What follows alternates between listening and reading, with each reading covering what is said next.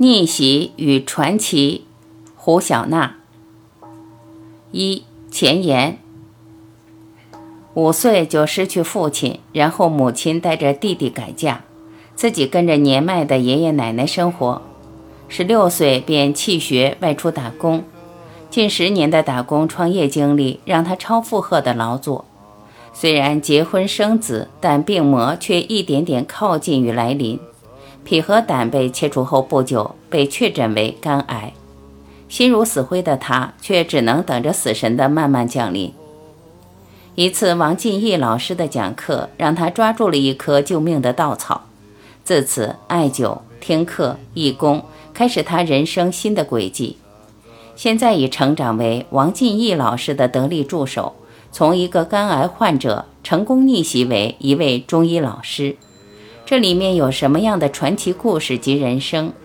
请看以韩香菊老师为主人公的人物传记《逆袭与传奇》二序幕。夹县隶属河南省平顶山市，现在总人口六十五万人。春秋时名嘉义，秦时置县为千年古县。这是一方古老的土地，县内的水泉遗址已有八千年前的历史，那是先人在此生存的印记。这是一方厚重的土地，文化遗存多姿多彩，名胜古迹星罗棋布。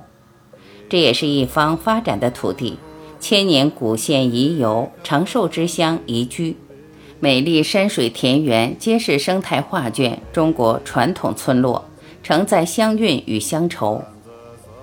王进义老师多次来夹县，对夹县的风土人情、人文古迹赞叹不已。在夹县的东南隅，在紫云山脚下，住着一户姓韩的普通人家。一九八零年十月二十九日农历，这家诞生了一个婴儿。因为是老韩家的长孙，全家都格外重视，起名叫韩香菊。八十年代的中国开始实行改革开放。在农村打破大锅饭，实行包产到户，每家每户都分到了责任田，在自己的责任田上精耕细作，就能多打粮食。在劳作之余，还能干点副业。香举的父亲因为家里人多，为了生计，在平顶山煤矿上当了一名工人，以自己的勤劳和汗水，让家庭生活过得好起来。爷爷奶奶、父亲、母亲、姑姑三代同堂，生活虽然艰辛，却也其乐融融。韩香菊两岁时又有了弟弟，香菊就跟着爷爷奶奶住在一起。因为是长子，香菊备受家人的宠爱，有爷爷奶奶的娇惯，有爸爸妈妈的保护，还有五位姑姑的爱护，过着无忧无虑的生活。三阴云。天有不测风云。一九八五年十月二十八日，对这个幸福的家庭来说是个灰暗的日子。明天是香举的五岁生日，一家人早早盘算着过热闹点。但明天要上班，因此香举父亲就打算今天跟别人换一下班，今天上班，明天早上下班后去买点东西，回家一家人高高兴兴给香举过生日。然而不幸就此降临。就在这天晚上上班时出了矿难，一枚哑炮在相举父亲独自查看时突然发生爆炸，上面落下的煤堆把他压倒、覆盖、埋在里面。被人从煤堆扒出来时，已经停止了呼吸，永远的离开了这个世界。那年，这位父亲才二十八岁，一家人如同天塌一般，年迈的老人失去了儿子。年轻的妻子失去了丈夫，年幼的孩子失去了父亲，妹妹失去了哥哥。在别人眼里是一次不大的矿难，对于这家人来说却如晴天霹雳。经历的煎熬与痛苦，外人永远无法体会。为了生活，不到三十岁的母亲决定改嫁，要带走两个孩子。爷爷奶奶已经失去了儿子，不能再失去孙子，双方争执不下。此时，香菊虽然只有五岁，却也懵懵懂懂地知道些什么。村里一起玩的小伙伴们，就有随母亲改嫁改姓，遭到别人的嘲笑与议论。因此当时母亲与爷爷争着抚养香举。母亲怕爷爷奶奶年迈抚养不了孩子，问香举愿意跟谁。香举从小和爷爷住，毫不犹豫地说不跟母亲走，要跟爷爷奶奶在一起。就这样，母亲带走了弟弟，香举留在了爷爷奶奶的身边。爷爷心中满是惊喜，终于把长孙留在身边了。母亲带走了弟弟，改嫁他人，香举留下陪伴着爷爷奶奶。虽然没有了父爱与母爱，但爷爷奶奶的爱足以融化他幼小的心灵。何况还有五个姑姑的疼爱，童年的香举并不缺失爱。但不幸的家庭变故让他也过早的明白了什么。表面上无忧无虑的他，也知道家里的突变。从五岁开始就和爷爷奶奶相依为命，在农家小院里，三间土房是他们爷孙三人的栖息地，没有院墙，一眼就能看到外面的小河，生活自然艰难。但那时人们都不富裕，相举并没有多大的落差感，反而在几乎是原生态的环境中成长，成了香举一生的财富。我们几乎都在农村生活过，物质贫乏点，但童年的欢乐并不少。对现在人来说，还有点奢华，那就是有明月清风，有自然流水，有淳朴乡情乡风。也许这在当时不算什么。有些人还把它当作落后、愚昧的象征。对一个人来说，特别是童年，恰恰是最宝贵的。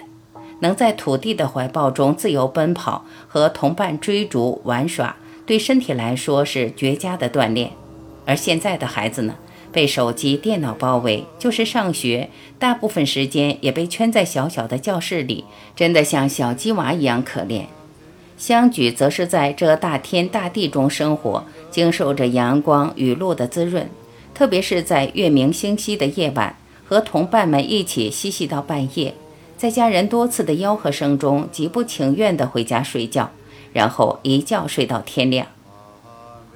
大家是不是对此场景有点熟悉？几乎我们都有过此种经历。当然，小香菊也开始干一些力所能及的活儿，打猪草、做家务。农村的孩子没有那么金贵，摔摔打打就成长起来了，长得还结实。这些看似平常的小事，对教育孩子来说却是极其重要的。四、求学。到了该上学的年龄，他背着书包和小伙伴们一起去村里的小学上学。一放学就回来打猪草、干家务，在他幼小的心灵中，自己多干点，爷爷奶奶就少干一些。就这样，一边上学，一边在家干活，学习成绩在班中名列前茅。四年级时就被选到乡里的联小集中学习考初中，当时小学为五年制。相举上学之后和不上学没有多大区别，因为那时的学习任务不大。薄薄的两本书，上学时间也不长，上午最多三节课，下午三节，还经常上体育。那时的体育课基本就是在外边玩，只不过是同伴多了。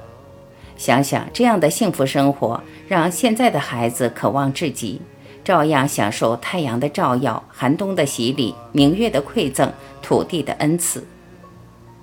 在联小上学，大部分学生是住校的，避免了来回奔波之苦。但相举从不住校，一来住校时在学校吃饭，伙食费就是家里的一大笔开支。爷爷奶奶的年纪越来越大了，家里哪有那么多钱？二来住校不能回家，不能帮家里干活了。因此，香菊一放学就撒腿往家跑，算好时间。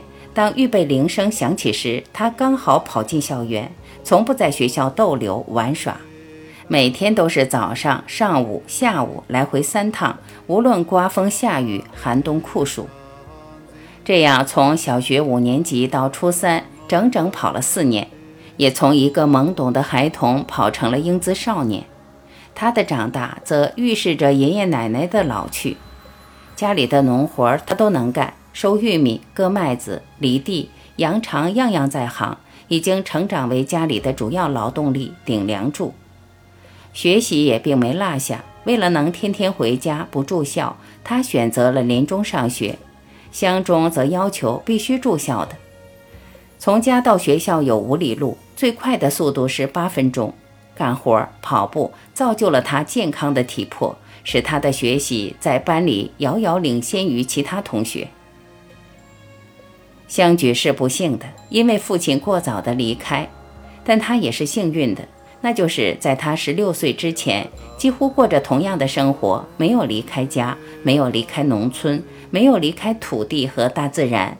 跑步与农活还造就了他健康的体魄、睿智的思维，这为以后的人生都是很好的铺垫。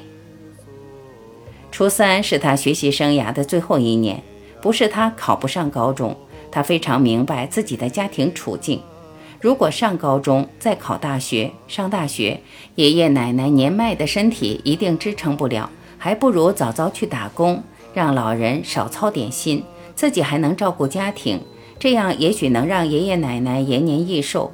毕竟老人一生经历了太多的苦难，因此，在一九九六年初三毕业会考前，他就做出了一个惊人的决定。不参加中招考试，毕业会考一结束，当天晚上和同村的一个伙伴就外出打工了，这让班主任非常恼火，因为韩香举是班里最有希望考县高中的人。为此，班主任老师派了四五波同学去家里给找香举，让香举回来上学考试。但那时没有电话，联系不上。香举已经在平顶山的广告公司开启了他的打工生涯。五打工生涯，一个十六岁的孩子外出打工，生活的艰辛可想而知。虽然每个月只有一百元的工资，并且是一年才发一次，但包吃包住已经省下了一大笔开支，还能给家庭创收。老板是同村的人。似乎老板还是有意照顾这一家的老小。在一九九六年那个时候，广告公司刚刚兴起，业务非常繁忙，安装门头及制作条幅等活儿常常忙到深夜，甚至是通宵。他们时常在安装工地上通宵的干活，或者在店里干着干着就能倒头便睡。十六岁正是风华少年，但在九十年代，他却是一家人的希望。老板的得力干将，熬夜便从此开始。这种熬夜是干了一天重活，继续干活的熬，体力上的透支也从此开始。风华正茂时，已经为以后的人生埋下了伏笔。在平顶山干了两年后，一九九八年，香举和伙伴已经是非常熟练的广告公司技术人员。从刻字到安装门头，从排版到电焊，样样都会。平顶山已容纳不了二人的野心，就一人揣着五十元钱，一人揣着六十元钱去大郑州闯世界。他们就没想那么多。到郑州后，见广告店就问需不需要人员。如果老板说不需要，他们便扭头就走；如果需要，他们再进一步谈。天无绝人之路。当他们带的钱刚好花完时，找到了活儿，开始了郑州的打工生涯。广告部的活儿千篇一律，一般都管吃管住，几乎都是上班时间，吃饭睡觉看有时间没有。一般户外安装白天是不行的，有城管只能到晚上安装，通宵是常有的事。吃饭也是挤时间，一般是在晚上十一点左右吃晚饭。到时基本上是海吃胡喝一番，啤酒还专门喝冰镇的。谁能想到，就这样的生活方式与生活习惯，已经为以后的人生种下了不好的因。但此时年轻力壮的相举还不以为然。人往往是这样，在自己不知不懂时，可谓是胆大包天，生的、凉的，什么都敢吃，以为自己似乎是金刚不坏之体。白天干活，晚上应该休息睡觉时还不睡熬夜，一天当几天过，似乎这才是现代人的正常生活。殊不知，灾难已经开始悄悄降临，而此时谁能自制，防患于未然？在郑州干活已经让香举很满足了，因为每月工资是五百元，是在平顶山工资的五倍，并且是按月发的。那时农村刚刚兴起外出打工。他可以说是村里外出打工的先驱者，自然受到村里人的羡慕。每次回村，都有人央求他带村里人外出打工。从外出打工开始，一头扎进了城市，开始了都市的生活，远离了农村与土地，拼命的干活打拼。这几乎是现在所有年轻人的生活写照。现在人的压力更大，房贷、车贷，生命被带上了一副无形的枷锁。在这种重压下，人的紧迫感、焦虑感油然而生，想真正放松、享受生活的美好，成为了奢望。对此，相聚毫无知觉，按照打工的轨迹，日复一日地生活着。六，创业、结婚。到了谈婚论嫁的年龄，但香举家的情况在农村是老大难问题，没有公婆的照顾，结婚之后还要照顾爷爷奶奶，谁愿意将自己的女儿往火坑里跳？好心的街坊邻居就建议香举做上门女婿，香举是坚决不同意，宁愿一辈子打光棍儿，也不去当上门女婿，因为上门女婿受气不说，还遭别人看不起，那就愧对韩家的列祖列宗了。再说爷爷奶奶谁照顾？原阿丽和韩香举是初三同学，当时两人没有太多的交际。他们真正的交往是从香举带阿丽的弟弟外出打工开始的。当时阿丽在宝丰酒厂上班，香举在郑州打工，曾经也到洛阳等其他地方。时间久了，就有了自己当老板的想法。两千年就回到夹县县城，自己开了一家广告部，和一帮朋友一起干。当时县城广告业刚刚起步，他们还属于先知先觉者，走在了前列。但依然不变的是广告行业的吃饭作息时间。回到夹县，生意做得可谓是风生水起，离家也近，也能近距离地照顾年迈的爷爷奶奶。此时和阿丽的爱情之花也在悄然开放。对于他们两个的相恋，是一家欢喜一家愁。欢喜的是香举家爷爷奶奶终于在有生之年看到孙子从小长大成人，又交了一位美丽可爱的女朋友，自然是打心眼里高兴。阿丽第一次去香举家，奶奶目不转睛地打量着这个未来的孙媳妇。爷爷慌得手忙脚乱，把家里所有好吃的全拿出来。香菊也知道阿丽的第一次到来意义重大，找了个相机记录下了这难忘的时刻。忧愁的是阿丽的父母，阿丽就姊妹两个，还有个弟弟。她这个女儿也是父母的宝贝。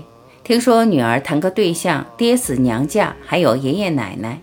结婚之后没有父母的照顾不说，还有两位老人要赡养。谁愿让女儿往火坑里跳？但阿丽的父母没有过多的阻拦这门婚事，这是女儿愿意的。如果强行反对，万一嫁一个女儿不如意的，不就毁了闺女一生的幸福吗？想到这儿，就不过多干涉女儿的婚姻，苦水只能自己肚子里咽。可怜天下父母心呀！二零零三年三月十三日。阿丽还是在父母的担忧与祝福中与香举结婚了。直到香举家爷爷奶奶年迈，两人把结婚所需的一切物品与红包准备好，并且在夹县当时最豪华的酒店宴请了宾客。爷爷奶奶看着孙子成了家，终于松了一口气，甜蜜地祝福孙子孙媳。结婚之后创业成了香举、阿丽两人的主旋律。香举还经营着他的广告部，阿丽则开了一家超市。当时超市刚刚在县城兴起，生意兴隆。香举在吃饭时帮忙照看一下店，让阿丽吃完饭后，他就离开干自己的事。小两口能干的同时，做两件事也让很多人羡慕着。爷爷看到香举、阿丽结婚成家，觉得自己像完成了一件巨大的历史使命。当然，年龄也越来越大。身体因为岁月的沧桑，让这位老人也走到了生命的尽头。二零零四年一月二十日，爷爷生病住院没多久，就与世长辞了。相举阿丽悲痛欲绝，爷爷是这个世界上最亲的人。父亲走得早，爷爷比父亲还亲，照顾自己，他也是备受苦难的人。本想着生活慢慢好起来，让老人好好享享福，但结婚还不到一个年头，爷爷就驾鹤西归了。爷爷此刻应该是瞑目了，因为他这一生经历了太多的苦难。以前生活艰苦不说，还遭受了人生顶级的磨难，但爷爷顽强地生活着。给他人生最大的慰藉，就是看到香菊一天天长大，结婚成家。这种坚韧与毅力，不正是我们中华民族千千万万老一辈人的缩影吗？在困难面前，我们的坚强与毅力，不正是老人的言传身教吗？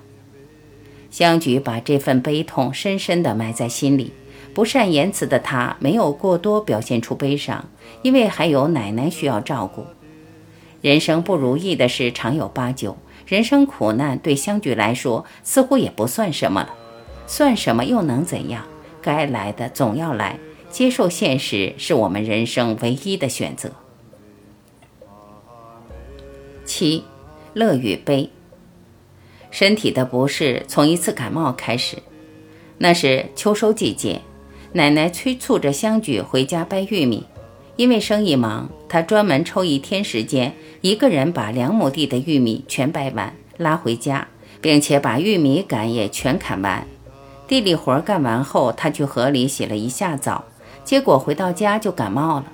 这不是一次普通的感冒，整整持续了一个星期。当时想着是他那天干活太多了，累着了，现在看来是他常年熬夜、吃生冷、饮食不节所造成的体质下降。当时根本没想到这些，还觉得自己年轻，身体挺好。谁知这仅仅是个开始。因为忙，也因为年轻，他们的第一个孩子没有出生就夭折了。当第二个孩子出生之前，阿丽总是小心翼翼。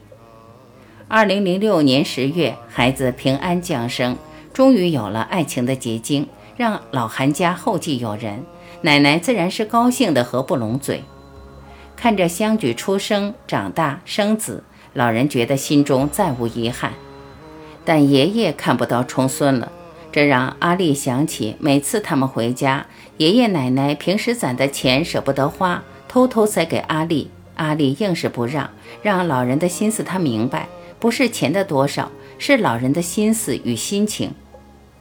孩子的出生给家里带来了希望，也增添了许多欢乐。香菊想到父亲的在天之灵，也许会感到欣慰。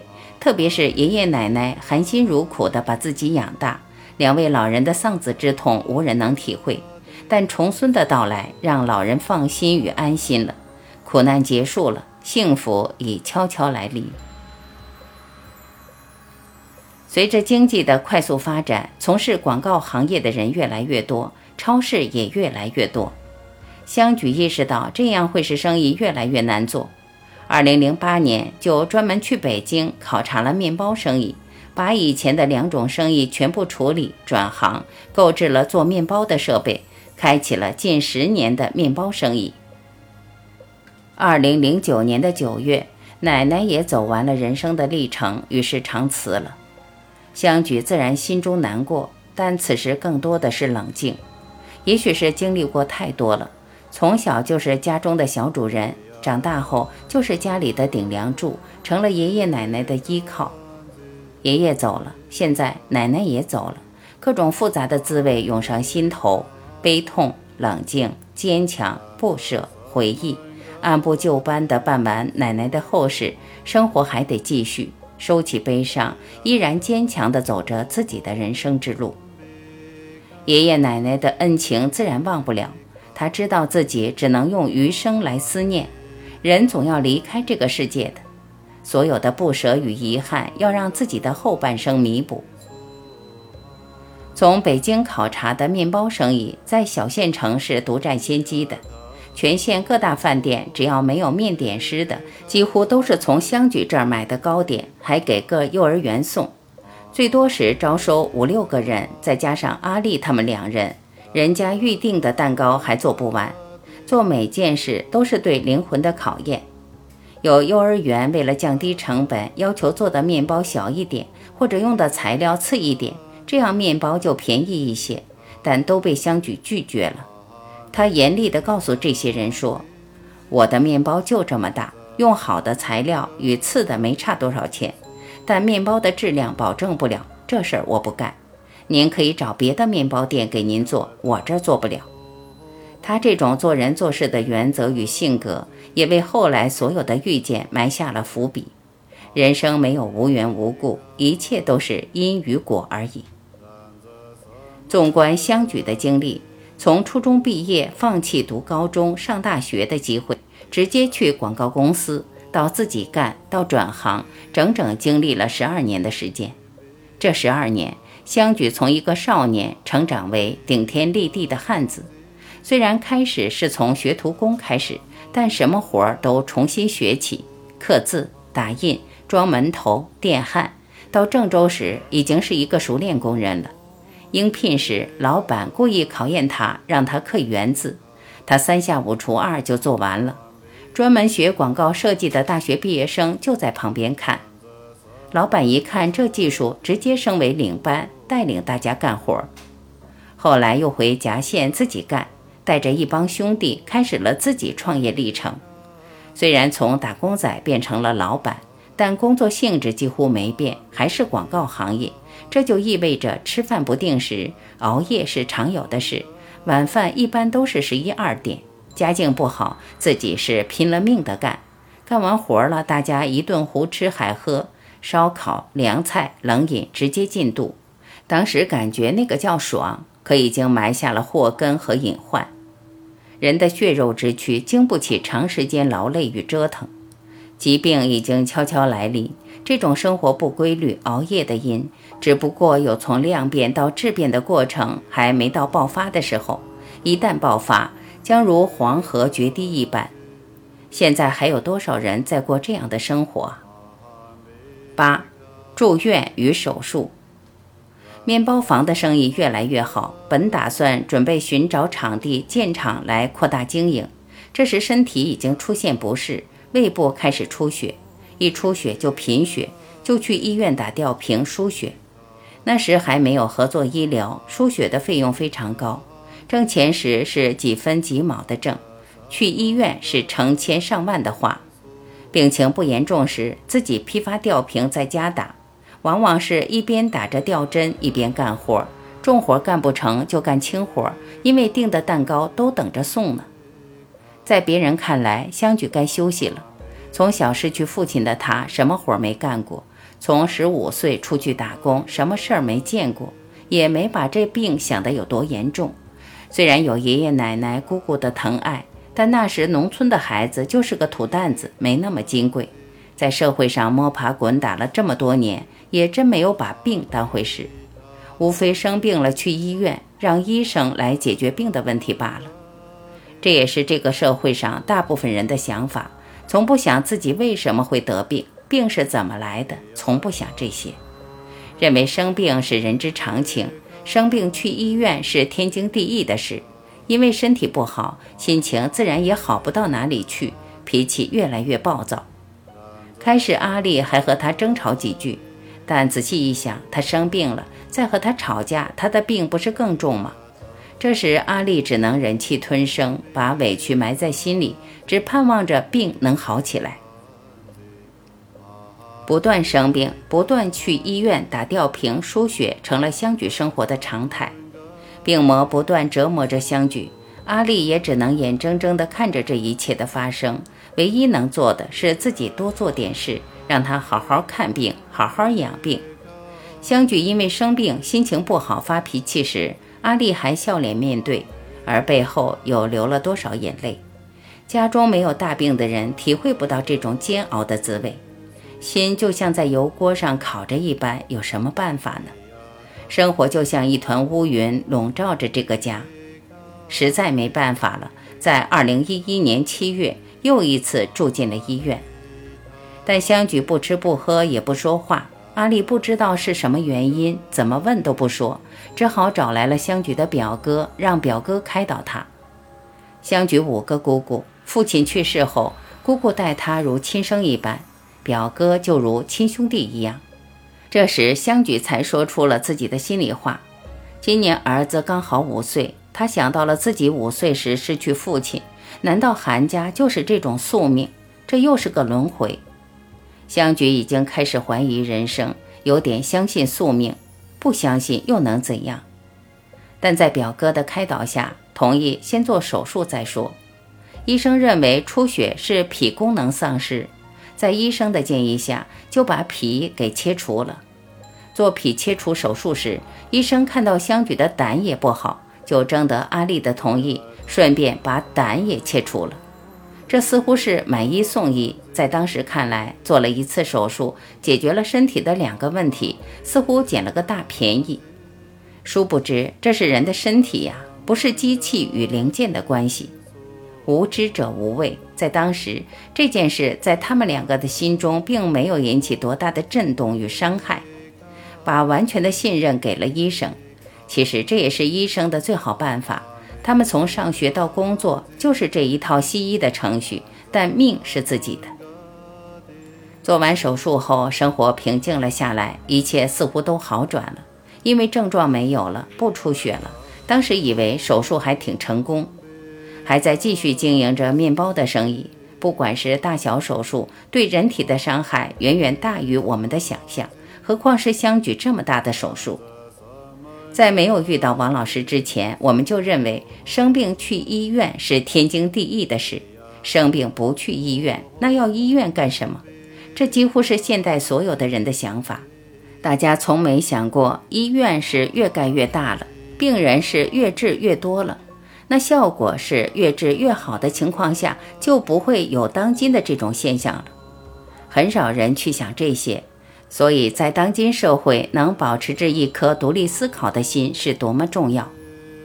王进义老师声嘶力竭地呐喊着，无非就是让人在得病的时候冷静下来，没有好的方法时，就先等一等，先不要伤害自己的身体。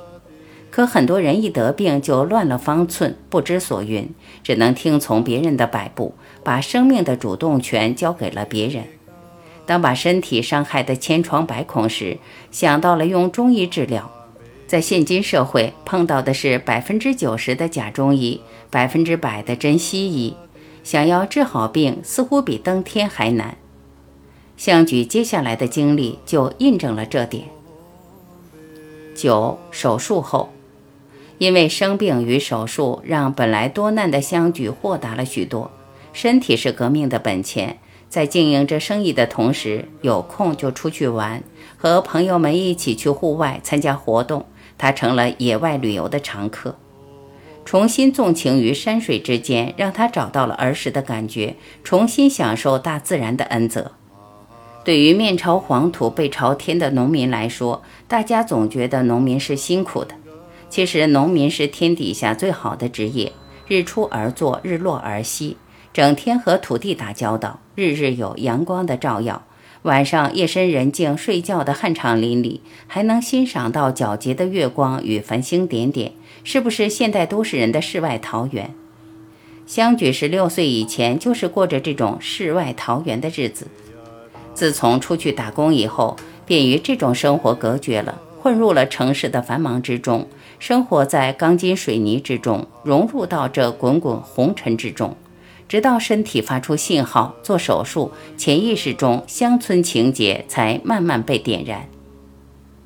这时保险事业也刚刚兴起，别人知道他身体不好，让他买份保险。他经过详细的了解后，也成了一名保险公司的业务员。其实这就是大多数人的人生轨迹。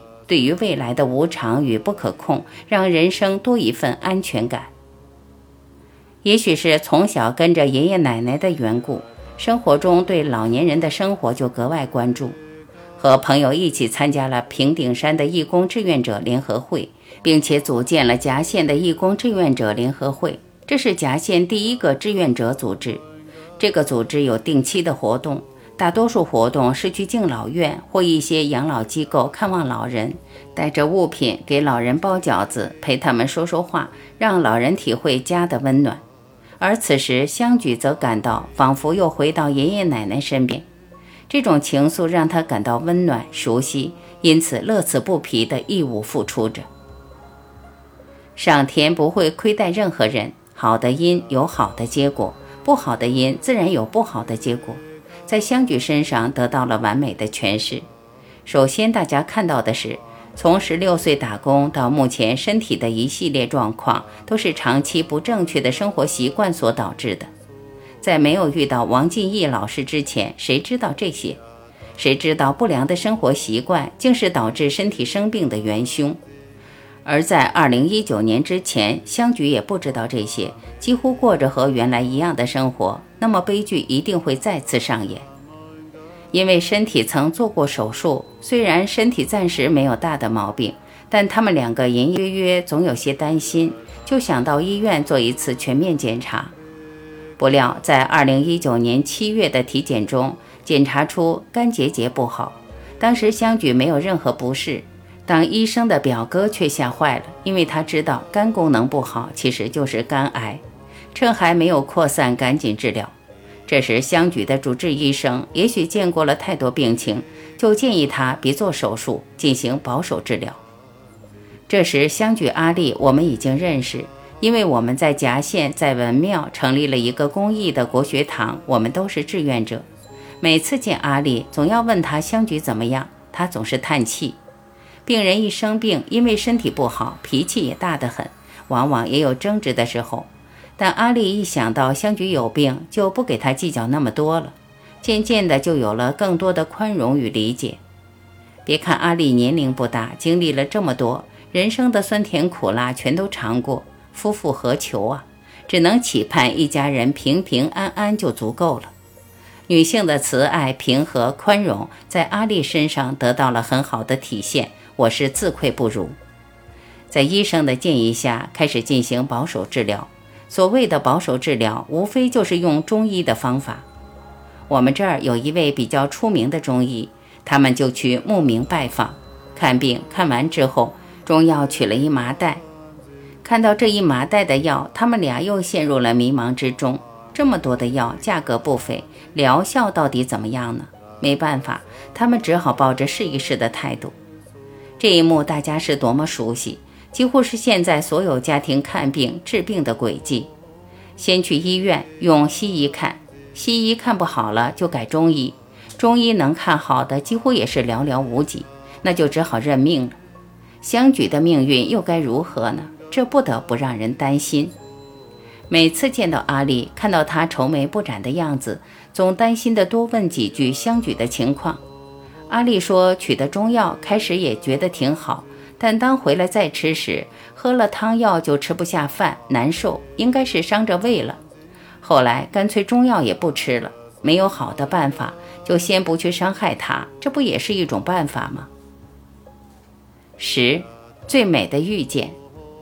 二零一九年的中秋节是我最难忘的日子，因为这个中秋节，在我们夹县志愿者王继安老师介绍下。我王东方老师、冯瑞玲老师，我们三人还带上妞妞去登封，第一次听王进义老师的课。本来我们不打算去，架不住王继安老师的再三邀请，说王老师的课讲得多好多好。其实，在我的心中没抱什么希望，因为学习传统文化这么多年，本地的、外地的中医老师也见得多了。王继安老师说好，我认为他接触国学时间短，见的老师不多，刚好是中秋节，学校也放假了，全当是出去旅游了。当时心中就这么想。当时我们家的妞妞才不到两岁，我只能看着孩子。王东方是我爱人，他坐在教室里听。大家知道王老师的课对课堂纪律要求十分严格，我只有等孩子睡时，坐在门口听一会儿。登峰三天的课程，我听大概有四个小时，但这四个小时里，我就听到两件事。一件事是王老师说，他每天早上起得很早，在野外转悠，走累了就坐在路边的草地上歇一歇，坐一会儿就挪一个地方。当时我心里想，干嘛挪地方呢？谁知王老师说，他怕坐的时间长了，把小草坐疼了。当时我就体会到王老师慈悲的心达到了何种的程度，连小草的疼痛都能体会到，慈悲到了极点。二是王老师对二十四孝之一亲尝汤药的故事的解读，稍微了解过传统文化的人都知道这个故事，但大部分的理解就是汉文帝给母亲喂药，先尝尝热不热、凉不凉。但王老师说，汉文帝不仅尝热凉的问题，更重要的是尝药的疗效。在汉代以前是万人一方，就是很多人用一个方子，这个方子主要是增加人体的免疫力、抵抗力。对这一点，王老师说他有深切的体会。就是他母亲生病时，他给母亲开中药，自己就先熬一碗喝。如果安全了，还按这个方法熬药，再让母亲喝。就这样慢慢的把母亲的病调好了。那是拿着自己的生命在世，在救自己的母亲。对亲尝汤药的解读，让我体会到王老师的中医直接承接到汉代，所以说被称为古中医。当时新宇老师就说：“王老师摘到了中医皇冠上的明珠。”在接下来的学习中，让我逐渐体会到这句话的名副其实。我家先生对王进义老师更是一见钟情，平时他很少出来听课，也很少发自内心的去崇拜一个人。但一身农民打扮的王老师，让东方看到了王老师的与众不同。我们国学堂每周都会开一次义工会。从登封回来，我们在义工会上分享了自己在登封听课的感受，建议大家也去听一听。我们觉得王老师讲得好，别人听着也讲得好，才是真的好。况且健康对每个人都很重要。听课回来之后，我们见到阿丽就给他说，这次无论如何也要让香菊去听听王老师的课。当时没多想，就想让香菊他们听听，对他们来说，在求医的路上多了一种选择。这样，在王老师二零一九年十月第四十一期大课上，香菊、阿丽及夹县的志愿者一行六人，各自克服自己的困难，如约而至。王老师的四十一期大课是对前半生的总结，五天的课程如人生新的旅程，让久病的香举似乎明白了什么。接着，在二零一九年十二月，又把王老师请到夹县来讲课。晚上吃过饸饹面，散步时，王建安老师看着香举的背影，向王老师诉说了香举的不幸遭遇。王老师当时心头一颤，原来不幸的人就在身边，还这么年轻。当时就下定决心，尽自己最大的能力帮助他们。十一，艾灸与义工。紧接着就是二零二零年疫情的到来，那是春节前，党中央一声令下封城，全国人民立即响应，这样我们就被宅在家中。解封之后，夹县又来了一波疫情，前前后后快半年了，也就是这近半年的时间，居家隔离的日子中，成就了韩香举。因为不能出门，只好在家了。因为又听了王老师的课，就开始艾灸，真的是老实大量。一天除了吃饭睡觉之外，几乎全部时间都是在做艾灸。香举自己说，如果不是疫情，就不会这么老老实实的待在家中。不能老是待在家中，每天就不会灸这么长的时间。每天灸不了这么长的时间，自己这么重的病，效果就不会这么明显。对香菊来说，医院也去了，手术也做了，中医也看了，都感觉到身体并不是越来越好。只有按王老师的方法进行艾灸，身体才越来越好。大家也做过艾灸，相信大家也会有体会，因为自己的身体会告诉你答案。当疫情的阴霾稍微散去的时候，阿丽就辞掉了自己的工作，一边照顾香菊，并和香菊一起坚持学习艾灸，从医理到艾灸技术，从静和书院到王老师的家。开启了他们一边治病一边学习的模式。王老师不辞辛苦的讲课，目的是唤醒大家对病的正确认识，学会生活，好好生活。如何把王老师讲的落实在自己的生活中，才能真正受益？但在落实的过程中，就会有不同的状况发生。自己医理医法不明，往往就会遇到问题时手足无措，不知道该如何是好。想让自己精通医术医理，除了在课堂上听课，自己好好实践之外，更重要的是遇到问题时有人指点迷津。因此，香菊抓住一切机会向王老师请教。在静和书院，香菊成了每场必到的义工。当然，义工团队中也需要香菊，他经历丰富，很多活儿都干过，又能吃苦，是义工中的得力干将。香菊和阿丽都没有固定的工作，因为有病，生意在二零一八年年底就不干了，就是为了给香菊看病。如今认识了王老师，接触到了这么好的方法，两人把所有的想法和打算都放下，一心一意学习。术业有专攻，只有用心用意、志心一处，就像凸透镜一样，人的能力才能发挥到极致。但很多人就担心，两人都没工作，还有孩子，一家人的生活怎么办？但香举不想那么多，就做好当下，自己做好了，一切都会到来。古代说的“修身以四夷”，应该就是这个意思吧。慢慢的，相举阿丽成了我们夹县最早一批学会艾灸技术的人。他们可以免费教大家艾灸技术。如果家中没有人灸的话，让他们两个灸，灸收取一定的费用以维持家用。他们严格要求自己，秉持着王老师还医于民的大愿，目的是让自己成为自己生命的主人，家庭才是最好的医院。十二亲授。静和书院课程停了之后，王老师则奔波全国各地去讲课。大家知道，王老师有一大爱好就是旅游，任何自然人文景观都是他生命的组成部分。所以他外出讲课时总是开车去，沿途的风土人情、一花一草都是他欣赏的对象。遇到幽静处，还会停下车来欣赏，走走停停，从不走来时路。就能欣赏到不一样的风景，融入与祖国的山山水水之中，真正体会到读万卷书、行万里路的滋味。但王老师不会开车，也不能开车，因为他的大脑得思考对人类更有用的东西。因此，每次外出讲课，相举似乎成了王老师的专职司机加助理加秘书等。有时是两个人开车，有时就相举一个人开车。最多时，一个人一天开了一千多公里，成了王老师的得力助手。在跟随王老师讲课的过程中，香菊也逐渐成长起来。再加上和王老师的朝夕相处，耳提面命，时时给香菊进行点拨，所以香菊进步很快。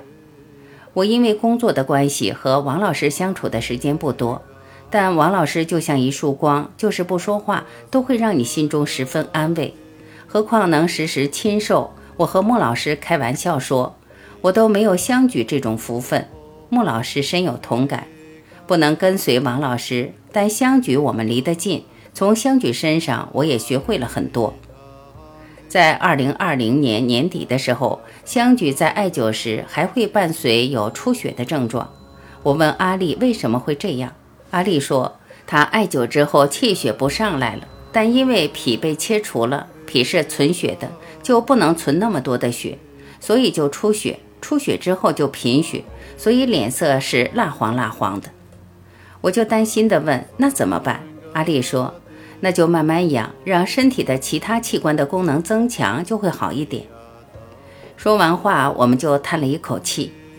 当王老师听到这个情况之后，就决定去山东潍坊讲课时专门带上他，因为香举的肝功能不好。东方属木，木生肝，让东方的海风把他的肝吹醒。结果两次的山东之行后，香举的脸色不黄了，气血补上来了。因为没有跟随王老师去山东，但从香举身上，我看到了自然的伟大力量。而我们时时受着自然的恩泽而不知。王老师就说，让东边的海风把他的肝吹醒、软化，从而使肝功能恢复过来。这是我亲眼见到的，并且也印证了王老师说的话。王老师一直讲让大家好好吃饭，好好睡觉，日出而作，日落而息，顺应自然之道就是最好的良药。我们对此并不重视，反而追求时尚与名贵。其实越是人为的因素多，反而离本源则越远。而对于大自然、老天的恩赐，我们却毫不珍惜。香举在王老师的精心栽培下进步很快，慢慢的能独当一面了。王老师就把全国各地要咨询的一律让香举来处理。一来可以历练他，二来自己思考，领悟出更好的道理，造福大众。因此，王老师在公开场合不止一次地说过，在全国找来找去，找到香举一个嫡传弟子，因为香举的悟性好，同时具有大将风范，做事干脆利落，当然怀有大爱之心，则是第一位的。二零二一年的中秋节，王老师和香菊是在山东潍坊度过的。在这里，王老师用三天的时间讲了报恩会这个课题。在讲课中，王老师正式宣布点官员是煮艾灸的终极革命，因为这首先符合医理，让龙宫变暖，同时省时省钱，并且让香举示范点官员。我也是在群里看到香举点官员的视频。香举还说，因为有时忙没时间，就不怎么灸了，但天天点官员。每天至少点五十下到一百下。我看完后就想，香举那么重的病，点关元效果就这么好。我没什么大病，效果也一定好。从那以后，我就坚持点，每天早晚一次，每次二百下。有一天去香举家玩，说起点关元的事，我就说，我怎么觉得早上点二百下补充的阳气，刚好能维持到晚上。晚上再点二百下，又刚好能坚持到早上，就感觉刚够用。香举说他也有同感，为了让身体的阳气多一点，他在中间又加了一次。我豁然开朗，中午也加了一次，等于每天点关元六百下。后来就嫌麻烦，改为早晚各一次，每次三百下，一直坚持至今，真的让我受益匪浅。虽然说王老师常来夹县指导我们，但夹县跟随王老师学习的老师们三天两头碰面，大家彼此都十分了解，所以从香举身上我们都受益颇多。有疑问先去找香举请教，相举阿力也毫不吝啬，总是倾囊相授，甚至还管饭，大家就像一家人一样。十三，学会生活。二零二二年立春刚过，王老师就亲赴台州，讲到中医是中国人的生活方式，中医是中国文化的活化石，直接总结出中医即生活，中医即文化，重磅提出了学会生活，好好生活的课题。王老师在讲课中不止一次的说过，把艾灸发挥到极致，充其量艾灸的作用只占百分之十。百分之九十的因素在于学会生活，好好生活。而所谓现代的我们，被欲望与无知包围着，失去了独立思考的能力，在这个世界上人云亦云，随波逐流，连基本的生活都不会，更谈不上好好生活了。王老师就像一个火炬，用自己的行动照亮着人们的生活，苦口婆心引导大家回归正常的生活状态。其实王老师讲的和做的，你只有认真实践的人才能真正领悟到，否则纯属是纸上谈兵。为什么让大家尽量回归农村，接触大自然？大家不真正去做，就根本体会不到其中的妙处。我也是在跟随王老师学习的过程中，方才体会一二。我家的小女儿三岁多。因为我在怀孕期间吃乱七八糟的东西太多，使孩子从小患有鹅掌风，就是硬皮症，并且晚上身上痒，基本上就睡不好。开始我们大小医院专家看了个遍，几乎都没什么效果。没办法了，从去年春天我开始给孩子艾灸，每天灸一支五灵的，整整两个月后，听王老师课程中提到，多让孩子玩土、晒太阳。因此，周末我们就迫不及待地从县城回到农村老家。在老家的院子里，我专门给孩子挖了一个土坑，让他坐在土坑里，把他的下半身埋住，美其名曰做游戏。这中间，孩子就开始发高烧，就没有用任何药物，只管艾灸。又总是十二点过后，高烧自己慢慢消失，特别是最后一次高烧，烧到四十度，艾灸也不行。我就到香举家，香举拿起艾条点燃后，直接在他背上从上到下点了五六下，高烧立马消失。香举说他肯定会睡觉，回去先让他睡一会儿。果然，我骑着电动车没到家，他就睡了。睡醒后又接着发烧，我学着香菊的样子，如法炮制的又点了一遍。这次发烧没退，晚上到半夜高烧才慢慢退去。第二天一早，他手上褪了一层皮，手上的硬皮症几乎好了，手光滑了许多，这让我激动不已。以后我们就经常让孩子玩土、晒太阳，并且带领大家领着孩子一起在河边沙滩上玩、晒太阳。香举把早年户外活动时的家什拿出来给大家烧水，并准备做饭呢。在这个过程中，大家都受益颇多。王老师多次讲到他在农村老家的生活，说一到农村就感觉到气息向下沉。多少人有这种感觉？我是在去年冬天，王老师一行来到夹县。上午在神塘古镇转了一上午，我没有任何感觉，因为近日来自己就是学校、家庭两点一线的生活，并且生活在县城，身体似乎麻木了，头脑就充斥着这些内容。此时想抒发点内容，头脑中几乎是一片空白。中午吃过饸饹面之后，我提议去王英沟再转转时，王老师欣然同意了。当走到古树下面休息时，也许是已经经过了一上午大自然的熏陶，虽是冬季，但泥土的气息还是扑面而来。这时，我能清楚地感受到自己的气息下沉，身体的细胞在一点一点地苏醒，头脑也慢慢清醒起来。自己的身体似乎是麻木的，此时被唤醒一样。当第二天写美篇时，似乎有一种文思泉涌的味道。从那时起，一回到农村老家。就能感觉到自己的气往下沉。想想身体为什么没有这种感觉了？是因为自己的身体是麻木的，心灵也是僵化的。整年在钢筋水泥的环境中生活，不接天地之气，就如被飘在空气中的浮萍，怎么能生活得好呢？王老师讲的，只能用自己的生命去感知，方能体会一点王老师说的生命状态。否则，大家仅仅是听听而已，更无从体会到王老师的生命状态，更别说达到了。相举在跟随王老师的过程中，王老师经常带他到自然之中，体会的会更深刻。前一个周末，我和二弟、弟媳一行人，上午我们去夹县的红旗渠水库玩，一路上山路弯弯，步行了一段时间才到达目的地。然后又原路返回，感觉恍若隔世一般。看着对面山上的裸露的石头，就如镶嵌在自己的脸上一般。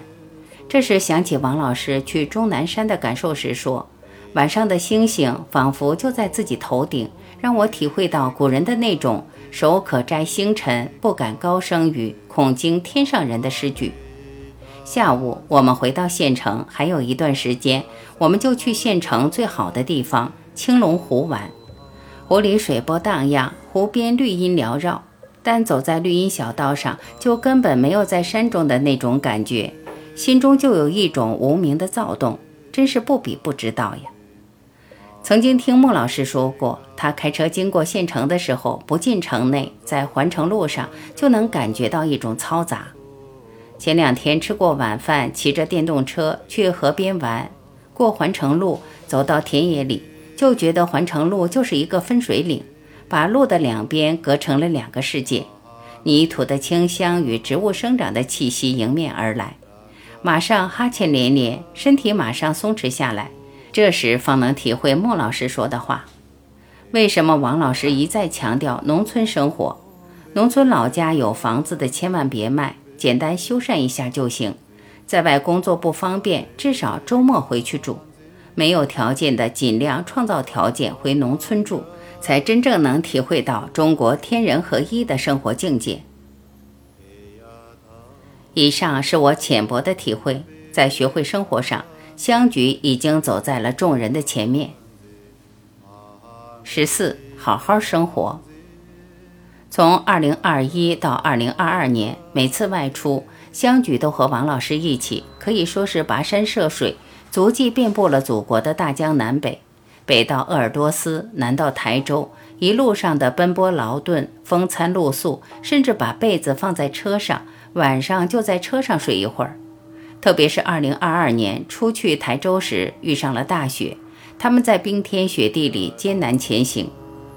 外出的辛苦自不必说，但香菊在跟随王老师的过程中，被王老师所感染、引导，和王老师一道欣赏着沿途的风土人情与自然景观，按王老师说的去做、去活，吃好睡好，保持心情愉悦，同时也看到了芸芸众生被病痛折磨的痛苦和王老师的大爱。耳濡目染，和王老师一起用大道至简的方法为人类筑起了一道健康长城，就是学会生活，好好的生活。相举用大量的时间去做，自然受益匪浅，甚至能独当一面，替王老师解决全国各地朋友的问题。全国各地的朋友学习过传统文化的人不少，我就是其中之一。近十年学习传统文化的经历，只有近三年来在跟随王老师的学习过程中，才摸到了中国文化的大门，那就是以医入道。中医是中华文化的活化石，只有中医才能代表中华文化。从这一点上来说，其他的众多的传统文化名目中，大部分是另一种知识的堆积罢了。王老师在讲到《四气调神大论》中提到。只有按四季去生活，按天地运行的规律去生活，才能真正把自己的神调过来。神正了，心自然就正了。如果神不正，心就不正。所有的心就是妄心。中国人修身齐家，就是把自己的妄心去掉，方能达到《易经》说的“与天地合其德，与日月合其明，与四时合其序，与鬼神合其吉凶”。王老师的神在自己得十三种病之后，回农村老家过天人合一的生活时早已调正。